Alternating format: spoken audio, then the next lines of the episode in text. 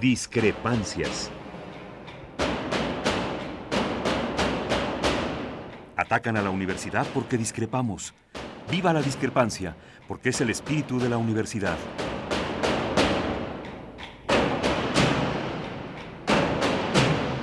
Martes de Discrepancias. Conducen Miguel Ángel Velázquez y Mariana Suárez.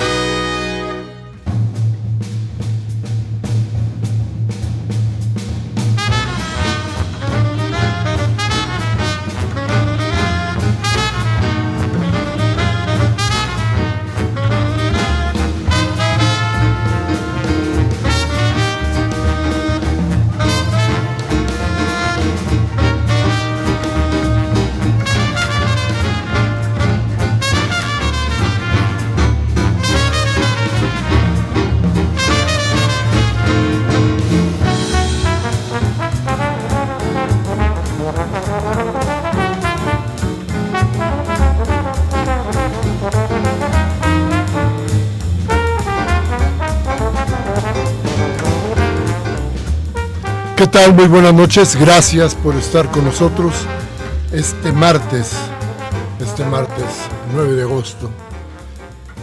Este día que eh, nos da la oportunidad de hacer muchas reflexiones sobre lo que está pasando en nuestro país, muchas de las desgracias que vive nuestro país, porque no encuentra, a final de cuentas, la salida. México Podríamos decirlo de esa manera. México perdió su personalidad en aras de encontrar una salida hacia el primer mundo. No encontró la salida al primer mundo, pero ha perdido su personalidad, ha perdido su idiosincrasia, ha perdido, ha perdido casi todo. Se ha enfrascado en guerras, en violencias inmensas. Ha hecho que el odio y que el egoísmo y, por favor no lo vea usted esto como, como, como si fueran palabras de sermón, sino más bien con la idea de reflexionar sobre esto que de otra manera podríamos llamarle mercado y que nos ha traído consecuencias al país bastante graves. Perdón. La iniciativa privada de México, asunto que hemos tenido muy en cuenta en este programa casi siempre, porque incluso sobre las cuestiones económicas, sobre las cuestiones de, perdón, de, de, violencia, las cuestiones de seguridad, hemos tenido por encima las cuestiones de la economía, le hemos vigilado muy de cerca. Esto, esto nos ha traído, desde luego, información que nos mete a pensar en qué país o qué salidas ¿Qué escape puede tener México sobre todo esto? Y la verdad, con este sistema, con estas formas de gobierno, no se ve para dónde. Hoy resulta que la iniciativa privada, llámela usted como quiera, pero la iniciativa privada, la cúpula de la, iniciativa privada, que quiénes son, a ver, hay que hacer un alto para revisar a mexicanos primero. Mexicanos Primero que tiene como cabeza a gente que, que tenemos bien identificada como enemiga de las causas populares. Me estoy refiriendo a Claudio X González y a su hijo, que hoy está como cabeza de Mexicanos Primero. ¿Qué es Mexicanos Primero? Una agrupación que pretende quitarle a la Secretaría de Educación Pública el mando sobre la educación del México construir una educación en México ad hoc a las necesidades de una iniciativa privada que hoy pelea en una guerra que ya, ya está causando graves estragos al país con los maestros de México. La iniciativa privada contra, contra los maestros de México. Pero ¿quién es esta iniciativa privada? ¿Qué es esta iniciativa privada? Bueno, déjeme Déjeme ir rápidamente a un mensaje, a un mensaje, a un corte, y vamos a regresar con ustedes de inmediato para hablar sobre esta iniciativa privada que creo que tenemos que tener en cuenta para saber qué cosa es lo que tenemos frente a nosotros cuando se habla de bloqueos, de paros y de pérdidas económicas para el sector de los grandes dineros. Vamos al corte y regresamos.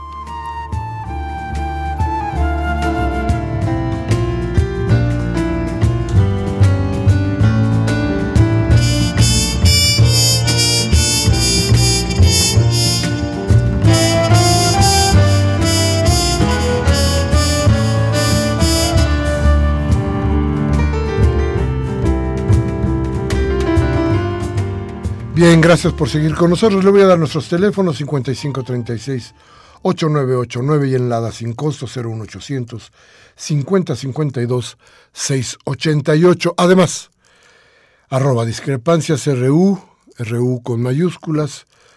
Comuníquese con nosotros. Vamos a platicar desde cualquiera de estas instancias de comunicación que le hemos dado. Eh, usted extrañará desde luego a nuestra querida Mariana Suárez que bueno, por cuestiones meramente de escuela, ha tenido que dejar el espacio ya alguna vez cuando termine eh, su labor profesional, su labor de estudios. Eh, veremos que regrese a estos micrófonos. Por lo pronto, hablábamos de la iniciativa privada. Déjeme decirle qué cosa es lo que pasa. Los maestros los maestros que usted ya conoce y que han bloqueado la Ciudad de México desde ya un buen rato para acá, han dicho que requieren que haya una modificación en la ley para su evaluación. No, nunca han dicho que no quieren ser evaluados. Quiere que la evaluación sea justa. Y yo creo que eso se puede transparentar de muchas maneras. Hoy, desde luego que esa, esa evaluación es extraordinariamente injusta no permitiría que los maestros, eh, los maestros egresados de las normales tuvieran un lugar en las escuelas. Serían desde luego cesados en sus funciones porque no cumplen con ciertos requerimientos que le dan los exámenes que ha puesto la Secretaría de Educación Pública para que puedan ser autorizados a seguir al frente de un grupo. Sí, pero está del otro lado la idea del por qué. Bueno, porque para, para la Secretaría de Educación Pública y para el funcionamiento de la idea que tiene este gobierno, es más fácil desechar a los maestros que desechar, por ejemplo, a muchos alumnos de las universidades que egresan y no tienen trabajo, pero que pueden ser maestros. Es decir, en el último de los casos, como no tienen otra salida, la cuestión es llevarlos hacia las aulas para que se enfrenten con los niños. Claro, sin idea de lo que esto significa, sin la pedagogía como el arma fundamental, sino con el conocimiento de X materias que les da la universidad. Entonces, de lo que se trataría o del argumento fundamental que tienen los maestros es que se encamina la educación hacia este aspecto que le estamos diciendo en este momento. Los maestros, desde luego, no quieren perder ni su trabajo, ni, digámoslo así, ni su nacencia, es decir, las escuelas, eh, sobre todo las escuelas rurales, normales, rurales que hay en México. Pero en respuesta a esto, a este movimiento, y en apoyo a la iniciativa privada, desde luego la Coparmex, Claudio X González, Claudio X González Jr., los dos ahora se han puesto de acuerdo para hacer que la iniciativa privada, ¿cuál iniciativa privada? vamos a verlo ahora. Esa iniciativa privada haga bloqueos económicos a México. A ver, usted va a poder transitar, desde luego, de reforma de un lado a otro, insurgentes de un lado a otro, va a poder ir y salir del zócalo sin ninguna dificultad, no va a tener malos olores en el Monumento a la Revolución, ¿Va a poder usted ir a comer cabrito ahí al, a un lado del monumento, de la plancha del Monumento de la Revolución? Sí, sin ningún problema. Su problema es que no va a tener usted trabajo, ni va a tener chamba. ni va a tener muchas otras dinero para poder comprar lo que se ofrece. ¿Por qué? Porque la iniciativa privada ha decidido hacer un bloqueo económico. ¿Qué es un bloqueo económico? Pues es eso, no trabajar. Exactamente de lo que culpan a los maestros. Ellos dicen que los maestros no trabajan. Ellos ya no quieren trabajar. Desde luego ganan muchísimo más que un maestro. Pero repito, el daño que le van a hacer al país en uno o dos días de bloqueo va a ser mucho más grande que el dinero que, supuestamente se pierde cuando los maestros vienen marchando a pie a cerrar calles. Sí, sí, a lo mejor hay molestias porque no hay comprensión. Sí, uno quiere pasar de un lado a otro de la calle y no puede hacerlo, y eso molesta y enoja. Sí, pero los maestros no están causando lo que estos señores del dinero quieren causarnos. Pero mucho más, ¿quiénes son ellos? Bueno, la CEPAL, la Comisión Económica de América Latina y el Caribe, nos da algunas cifras para decirnos quiénes son la gente de la iniciativa privada de México. Y nos dice que México es el país de América Latina, de toda América Latina, que registra la mayor salida de flujos ilícitos de dinero por la manipulación de precios, escuche usted bien, en que incurren las firmas transnacionales y multinacionales en operaciones de comercio exterior, nos dice la CEPAL. A ver, le voy a repetir. México es el país de América Latina que registra la mayor salida de flujos ilícitos de dinero por la manipulación de precios de las firmas transnacionales y multinacionales. Eso nos dice la CEPAL. Dice, dice la CEPAL, fíjese nada más qué cosas tan graves, dice la CEPAL, que la subfacturación o sobrefacturación de productos que comercializan las compañías salieron de México, según otra vez le digo la CEPAL, 48.314 millones de dólares. ¿Cómo ve? ¿Cómo ve usted? 48.314 millones de dólares. En, vamos a hablarlo como es, en tranzas. ¿Qué hace? Las transnacionales, es decir, la, la iniciativa privada más protegida de México, es lo que hacen tranzas, sobrefacturan o subfacturan para ganar dinero, para evitar, por ejemplo, pagar el fisco. Dice la CEPAL que en total en América Latina se hay una salida de recursos de este tipo por ciento 10.600 millones de dólares, esto durante el 2013, que es el último reporte que tiene esta agencia, que publicó apenas hace un par de días el Universal, el periódico El Universal, desde luego. Entonces dice que salieron de América Latina 110.600 millones de dólares. Y, y indica que las operaciones en México de este tipo, las ilícitas, las, esto que se sale de México, significa el 44% del total de la región. ¿Cuánto es esto? A ver, son 48.314 millones de dólares. Esto es lo que, lo que realmente significa estas tranzas que hacen las transnacionales, que déjeme decirle por otro lado, a ver, BBV Vancomer, Santander. Estas empresas, por ejemplo, estos bancos, han sostenido su vida, y sobre todo Santander, sobre todo BBVA, BBVA, con los recursos que provienen de México, donde cobran lo que se les pega su regalada gana, sin que exista un gobierno que les permita, que les impida seguir saqueando a México.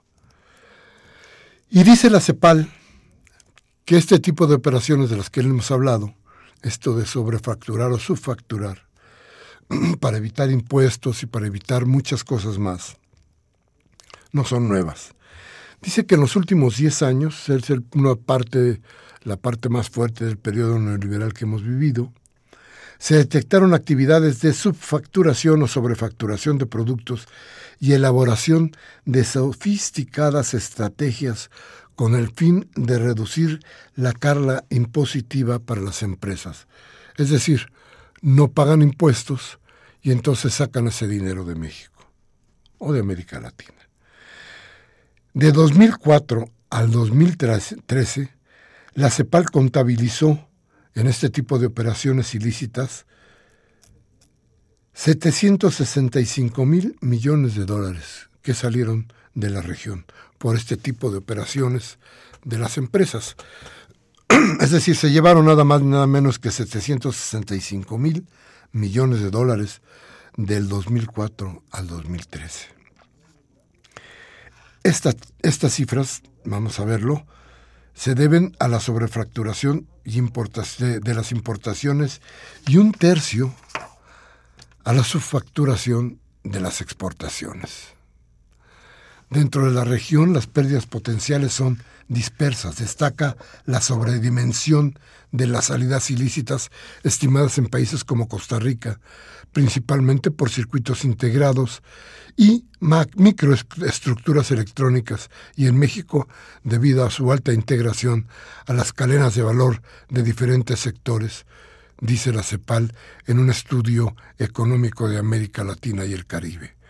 En México las salidas ilícitas del capital representaron 3.8% perdón, en 2013 y en Costa Rica fue el equivalente al 12.4%, en gran parte por las transacciones que se reportan empresas que fabrican semiconductores con 7.773 millones de dólares, y en Brasil el flujo ilícito es del 0.7% del PIB y sumó 17.830 millones de dólares. Entonces, las pérdidas tributarias, es decir, perdón, usted, eh, la evasión fiscal o las pérdidas tributarias calculan que suman 31 mil millones de dólares en la región en 2013, casi 0.5% del Producto Interno Bruto de toda la región. Y dice que la evasión fiscal no se limita al ámbito interno, sino que en cuanto más participan empresas en la economía mayor, eh, mundial, perdón, mayor es la posible erosión de la base tributaria, lo que denomina termita fiscal. ¿Sabe qué son las termitas, verdad? Una especie de esa especie de, de hormigas, estos insectos que se comen casi todo lo que tienen enfrente, destruyen casi todo. Entonces la la globalización financiera y la progresiva monopolización corporativa de la economía ha permitido que las empresas multinacionales y transnacionales tengan un mayor control, ojo, de la producción y el comercio, lo que se traduce en un poder económico que les permite adaptarse a marcos de regulación y desplegar sofisticadas estrategias para reducir su carga impositiva global. Esto dice el estudio de la CEPAL. Usted sabrá, usted tendrá en cuenta, si esta gente, si la gente de la iniciativa privada puede ser digna de crédito cuando amenaza a saquear otra vez el país es decir, hacer los bloqueos que no van a interrumpir el tráfico, pero que van a impedir que México crezca. Esa es la, esa es la amenaza. Ellos sí tienen derecho a parar la economía. Ellos sí tienen derecho a ir en contra de la mayoría de la población. Ellos sí tienen derecho a hacer lo que se les pegue la gana. Los maestros no. Los maestros solo tienen derecho a ser asesinados. Vamos a un corte, regresamos. Nuestros teléfonos 5536-8989 y el ADA sin costo 01800 5052 688. Vamos al corte.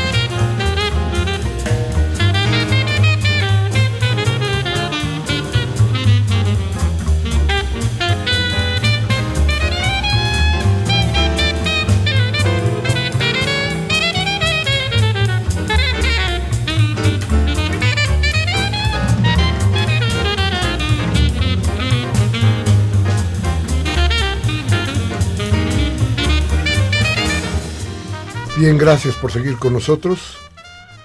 De veras, de veras es para nosotros, para nosotros, para mí, para todos aquí, para la cabina donde está Humberto Sánchez, para Adriana Castellanos que les contesta el teléfono, para Baltasar Domínguez, para nosotros de veras es un orgullo sentir que usted está de aquel lado, que nos manda sus, sus palabras, sus pensamientos, sus reflexiones, porque eso nos da idea de que sí, que sí podemos seguir, cuando menos otro ratito, ¿no? Pero en fin, la idea que les quería decir es esto de la iniciativa privada y esta guerra que ha declarado la iniciativa privada en contra de los maestros, que pretende obligar al gobierno a que reprima a los maestros. Hay muchas cosas que han pasado durante los últimos días. El grito, mire, hace... ¿Cuándo fue? Déjeme decirle, me parece que fue eh, la semana pasada, al final de la semana pasada.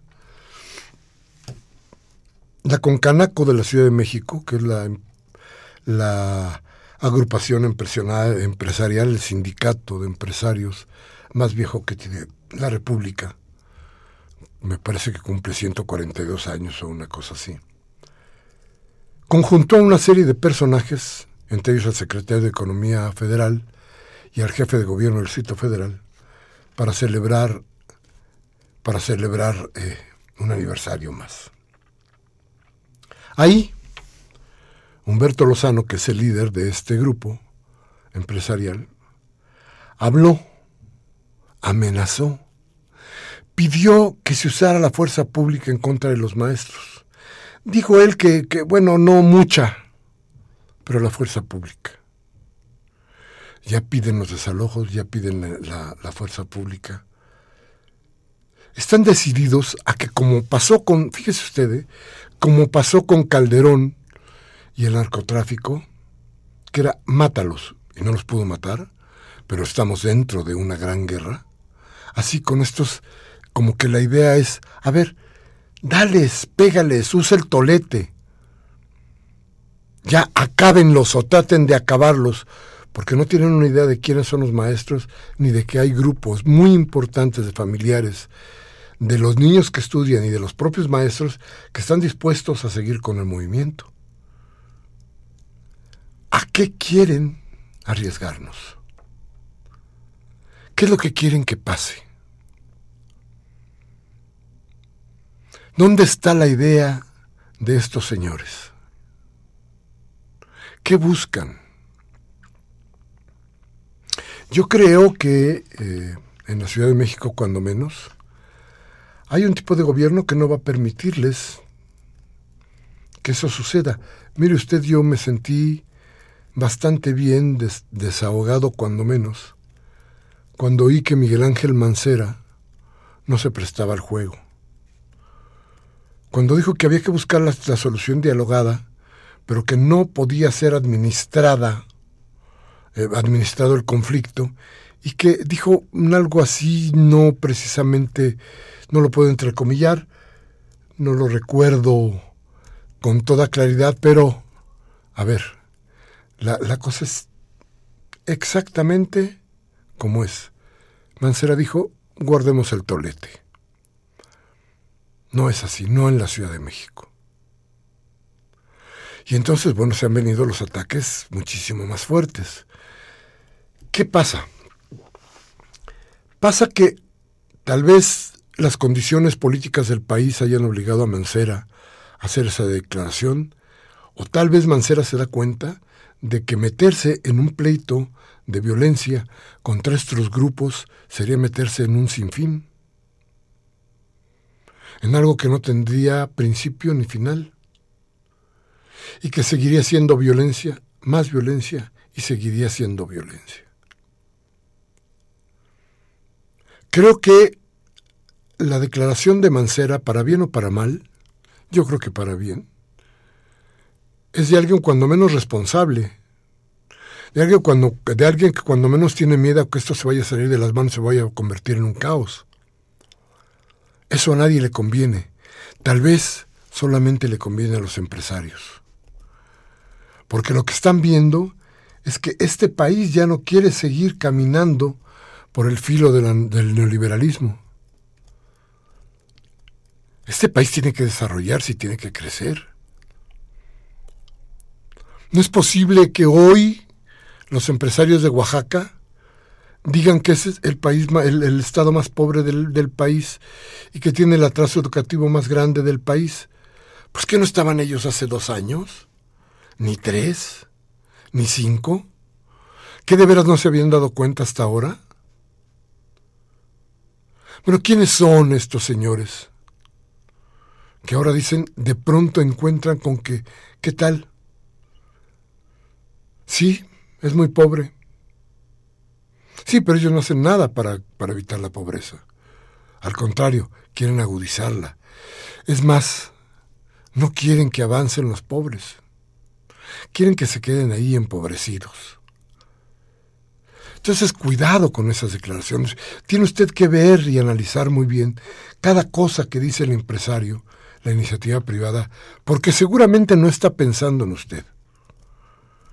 Mire, yo creo que a final de cuentas el Palacio de Hierro nunca iba a cerrar, jamás iba a cerrar ni de chiste ni de broma, para hacer caso a lo que dice a lo que dice la Coparmex. Liverpool tampoco, Sanborns menos. Y así ponga usted las grandes empresas. Pero ¿sabe a quiénes llevan, a quiénes jalan estos señores? A los empresarios más pobres a los que de veras tienen uno o dos empleados, a veces ninguno. A veces no es más que la tienda familiar, el negocio de la familia. Que no se ha acabado y que no se va a acabar por el bloqueo de los maestros.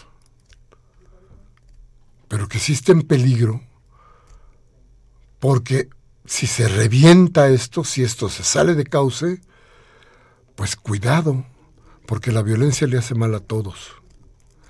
¿Qué están pidiendo? ¿Qué está pidiendo la iniciativa privada? ¿Violencia? Yo creo que es una, una parte del análisis que tenemos que hacer con mucha seguridad porque no podemos permitir que esto suceda. Bien, vamos a ir a un corte y vamos a regresar con ustedes. Nuestros teléfonos 55 36 8989, Lada sin costo 01 800 50 52 688.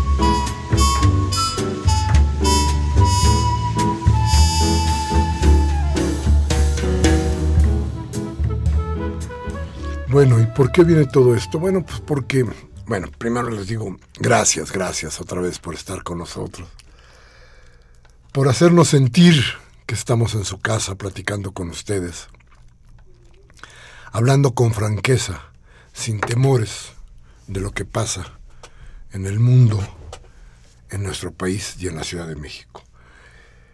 Eh, repito nuestros teléfonos 55 36 8989 y el A sin costo 01800 552 688. Bien, ¿qué pasa hoy? Bueno, pasa que ayer un juez ya empezó a darnos la idea de que hay que, que la ley de movilidad que expuso el gobierno del Distrito Federal hace algún tiempo y que fue recurrida y tuvo que irse a tribunales, no es anticonstitucional en la parte en la que dice que las marchas o quienes van a marchar tienen que pedir permiso a la autoridad, en este caso al gobierno de la ciudad, para efectuarlas. Yo creo que esto es muy grave. Y yo creo que hay una parte importante de todos los ciudadanos de este país que en algún momento, por alguna razón, y hasta por gusto, usamos las calles. Si le impiden a quien sea, a los maestros, a los indígenas, a quien sea, marchar en la ciudad, al rato se lo van a impedir a usted. Tenga la seguridad. Las calles para nosotros significan muchas cosas. En las calles hemos soñado, en las calles hemos jugado fútbol o cualquier otro deporte. La calle es milagrosa para nosotros. La calle se convierte en lo que querramos. Puede ser un castillo, puede ser mazmorra. En la calle se baila, en la calle, en la calle se enamora uno. La calle es importante para, para los mexicanos, pero sobre todo para la gente del Distrito Federal. Para nosotros la calle es bien, bien importante. No la han quitado de muchas maneras, ¿eh? Yo le voy a decir a usted que entre ciclistas, microbuses y, automóviles, las calles ya no son tan de la gente. Pero aún existen, ¿eh? Ahora se convierten en cafés. Cafés donde usted puede ir y platicar y soñar. Porque si algo, alguna riqueza podemos tener todavía la gente de esta ciudad es la posibilidad de soñar. Entonces, a ver, la calle es todas esas cosas. Y la calle también es la protesta. Y la calle también es el rechazo a ciertas políticas que dañan, que nos dañan a todos. La calle tiene que ver con nuestra vida, pero también tiene que ver con nuestro futuro. La calle es hoy y es mañana pero también nuestro pasado, porque significa nuestra nostalgia. Porque de alguna manera nos acordamos de cuando hacíamos tal o cual cosa en la calle fulano perengana, donde alguna, alguna vez de niños o de jóvenes tuvimos algo que ver con la historia, con nuestra historia y con la historia de esas calles. Hoy no lo quieren quitar, no lo quieren quitar porque porque la calle le pertenece a la autoridad o le pertenece a los señores que están diciendo que no se vale bloquear. ¿A quién le pertenece la calle? Pues la calle nos debería pertenecer a todos, para el uso que mejor tengamos ganas de darle. Pero sobre todo tiene que ser el espacio en donde nos manifestemos nosotros como mexicanos. La calle de México es solidaria también. Es bien solidaria la calle en México. La calle del Distrito Federal significa que aquí pueden venir todos a decir lo que mejor les plazca, pero sobre todo a quejarse de los malos gobiernos. No, no, no, no se vale, déjeme decírselo ampliamente, no se vale que nos quieran quitar la calle. La calle no es de la autoridad, y menos de los empresarios. La calle es nuestra, de nuestros sueños y de nuestras angustias. La calle vale para todos nosotros, y insisto, las calles de la Ciudad de México son calles solidarias. ¿Sabe por qué? Porque en la Ciudad de México se han escrito historias terribles de injusticia en las calles. ¿Qué le puedo contar a usted? El movimiento ferrocarrilero, el movimiento de los maestros, sobre todo de los maestros, de los médicos que reprimió, ¿recuerda usted? Gustavo Díaz Ordaz también. El de los electricistas, el de los ferrocarrileros. ¿Cuántos y cuántos movimientos importantes han pasado por la Ciudad de México? La marcha de Zapata y de Villa, cuando triunfa la revolución. Vamos la historia de nuestra ciudad se ha escrito en sus calles. No, de veras, no se ha escrito en el, en el, en el abarrote. ¿eh? Esta, esta, historia de nuestra ciudad no se ha escrito con la gente de la iniciativa privada. Se ha escrito con la gente de la calle también. Por eso es tan importante que se preserve la calle estas calles nuestras como las calles solidarias. Yo no sé exactamente porque los hechos de repente abruman, ¿qué es lo que se está pensando en el gobierno del Distrito Federal? Por un lado se lanza esta iniciativa, que le digo a usted que es terrible, pero por el otro lado, hoy y ayer, los manifestantes llegan hasta el Zócalo. Claro, hay quien dice que le prepararon el, el, evento a, a Mancera para que Mancera hablara de cosas que no le corresponderían tanto a un jefe de gobierno, pero sí a un candidato a la presidencia de la República, como lograr un buen acuerdo o un nuevo acuerdo con los campesinos para sacar del marasmo y de la terrible miseria el campo de México. Sí, pero hoy también llegaron los indígenas. Y ayer también llegó un grupo de maestros. Entonces, ¿por qué si Mancera tiene la idea de que aquí en el Zócalo también se pueden hacer todas estas cosas? ¿Por qué no se les había dejado antes? ¿Pero por qué manda o trata de que se haga una ley que impida esto? Yo, yo, todavía no estoy claro y no lo entiendo. Lo que me parece es que es urgente que pensemos y que repensemos nuestras calles. Yo creo que ahí, ahí está parte, gran parte del secreto de las libertades de la Ciudad de México. Vamos a ir a un corte y vamos a regresar inmediatamente con ustedes.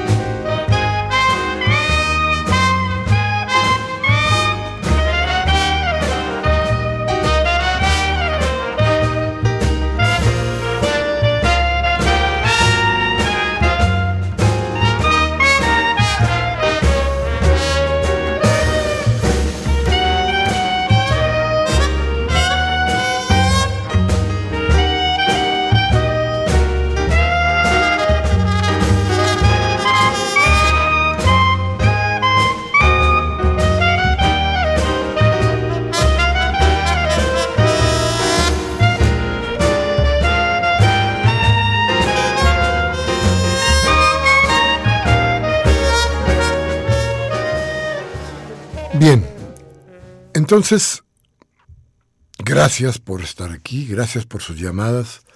De veras es, bien... Bueno, siento uno muy padre cuando está en contacto con ustedes y cuando podemos hablar de todas las cosas que, que nos rodean y que quisiéramos que cambiaran. Yo en lo particular quisiera que cambiaran muchas cosas, quisiera que se dejara de atentar.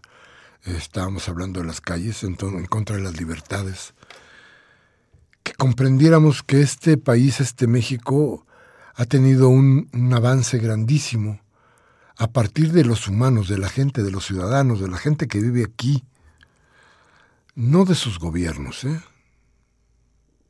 no de ninguna manera de sus políticos, porque también ha cambiado mucho el sentido de la política. Quedan muy pocos que están pensando en la política, en la política como la idea de la trascendencia a partir las formas de gobierno que benefician a la población. De eso queda poco. hoy los políticos son, ¿cómo le diría usted? Como empleados.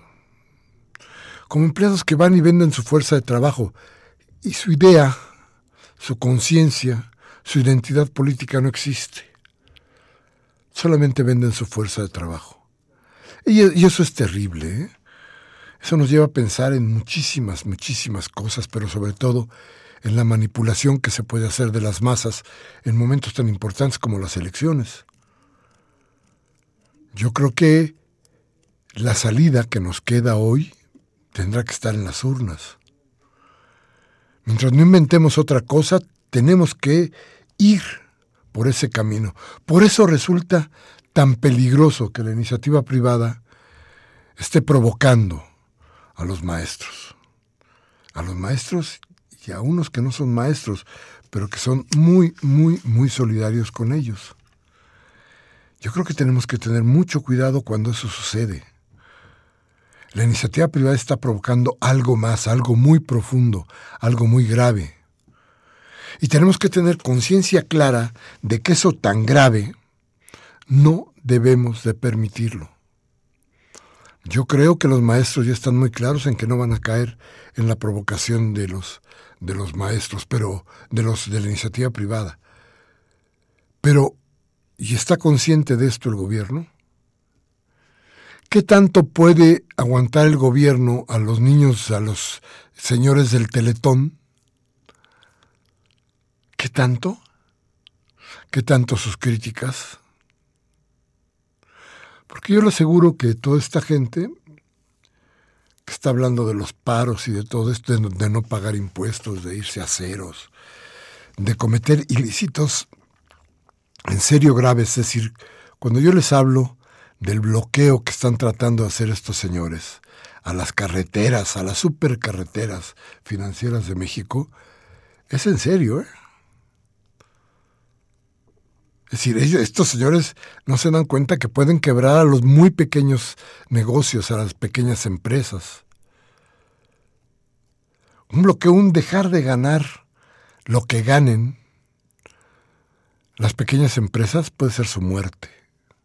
Si los pequeños empresarios no se dan cuenta de que esto los puede llevar a la ruina, no el bloqueo de los maestros, que nada tiene que ver con lo que está sucediendo en la colonia Pantitlán. ¿eh? Los de la Pantitlán van a seguir vendiendo tan tranquilos. Y los de San Cosme y Tacuba.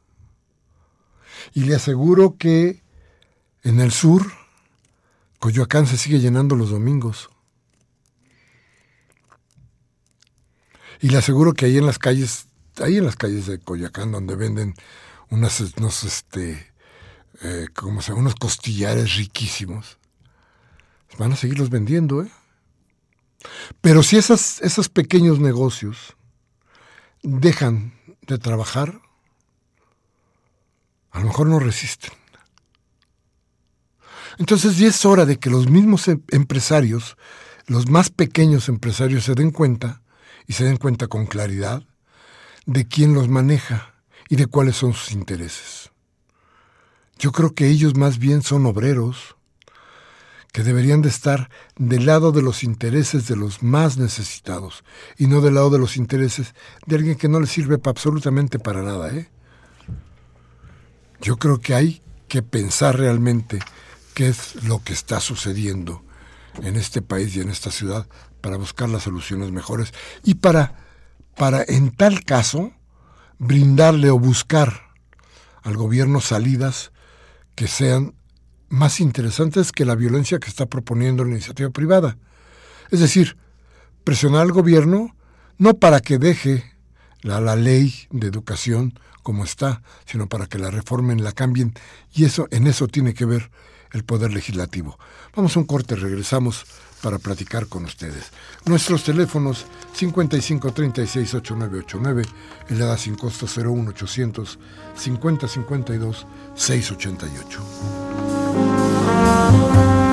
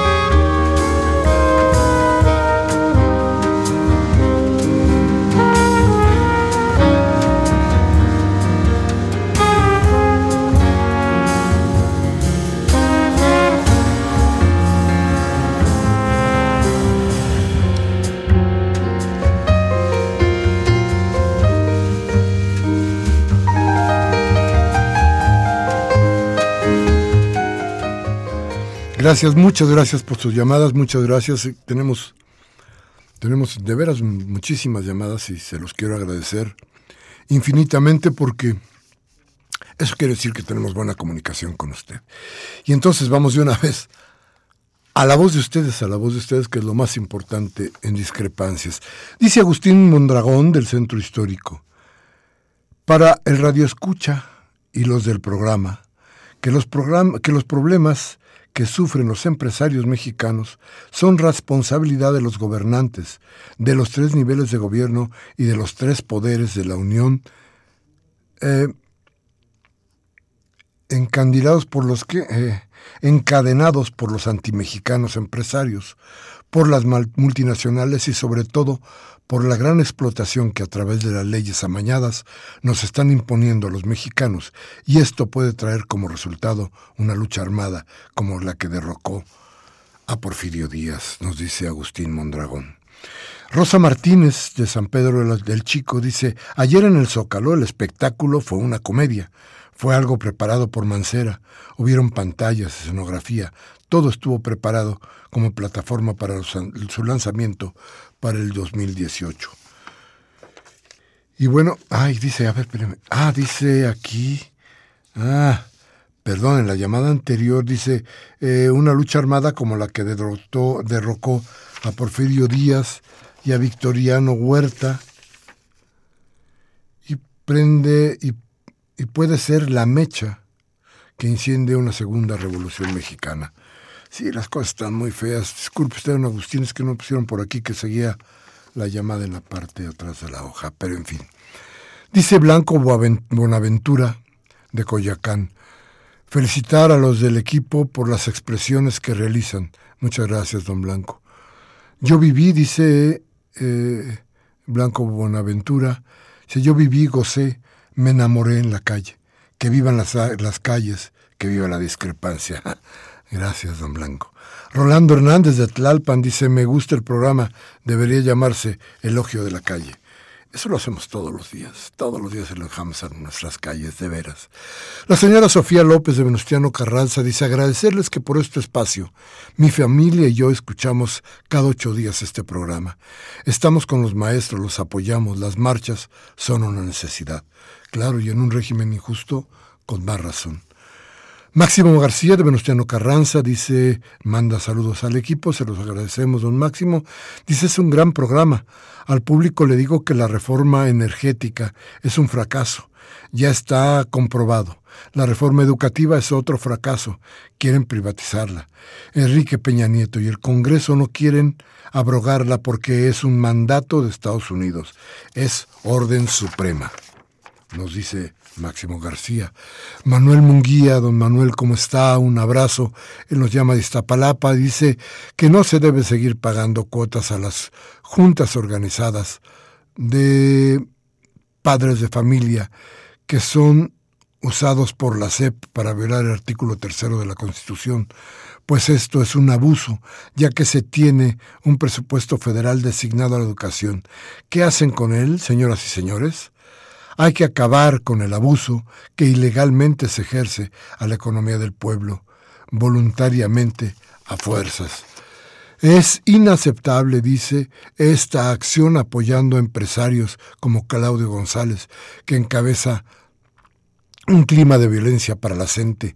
Ya basta de parásitos que deben dinero y recursos, que, que dice que de que obtienen dinero y recursos gratis.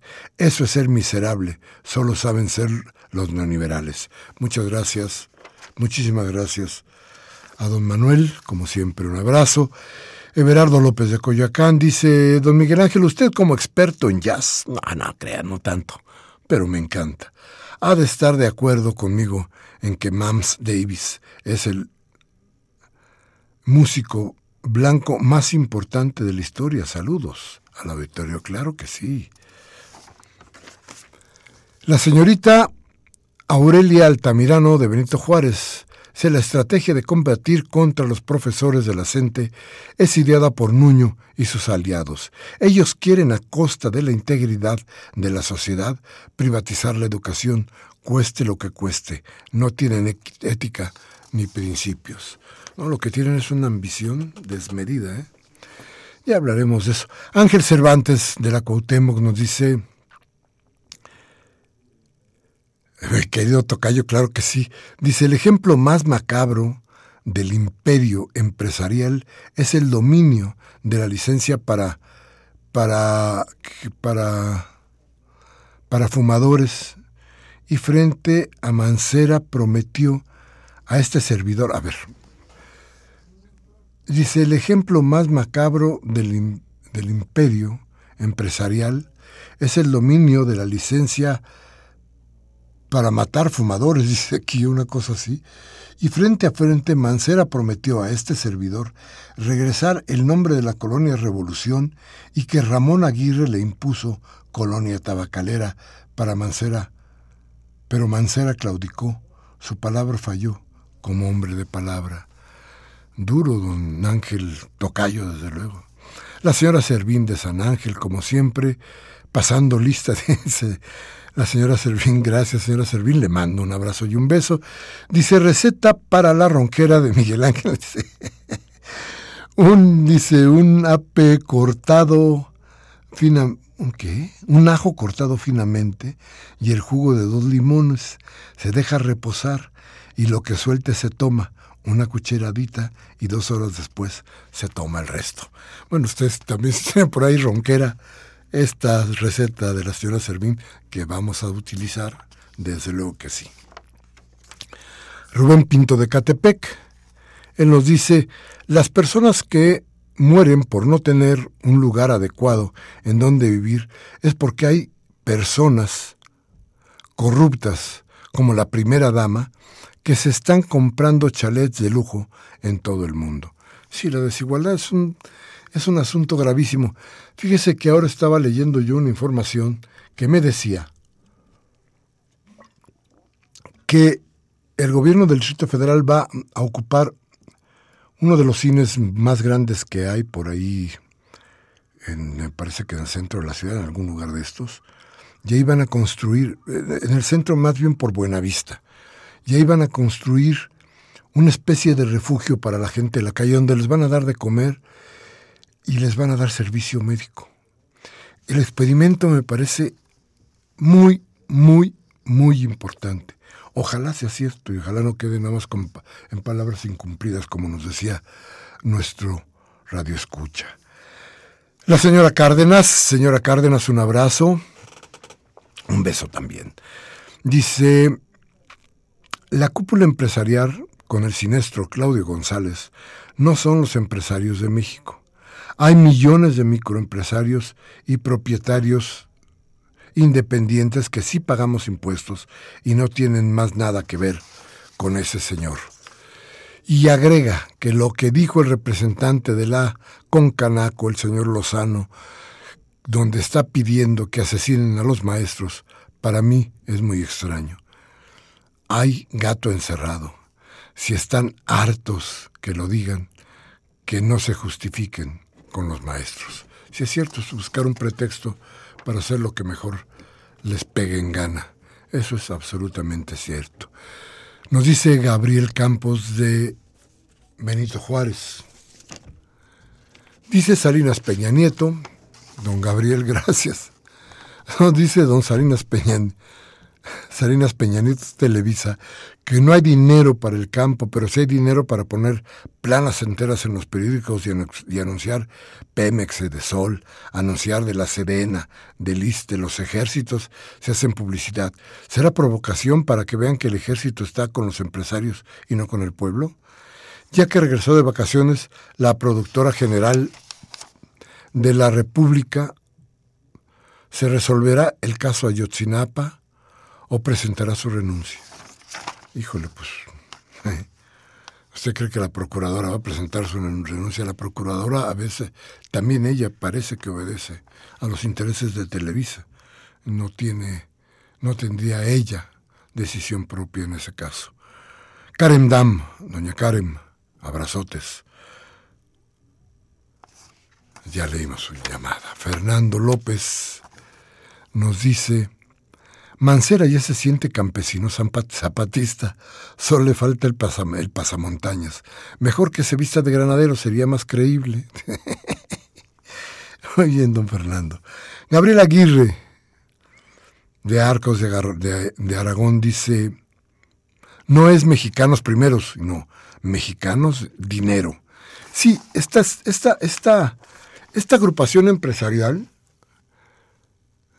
terrible para México, según yo, atiende a un grupo de personas que se supone que ellos son México.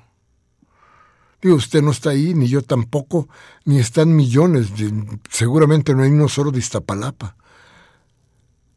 Y seguramente no habrá ninguno, ninguno de Gustavo Madero.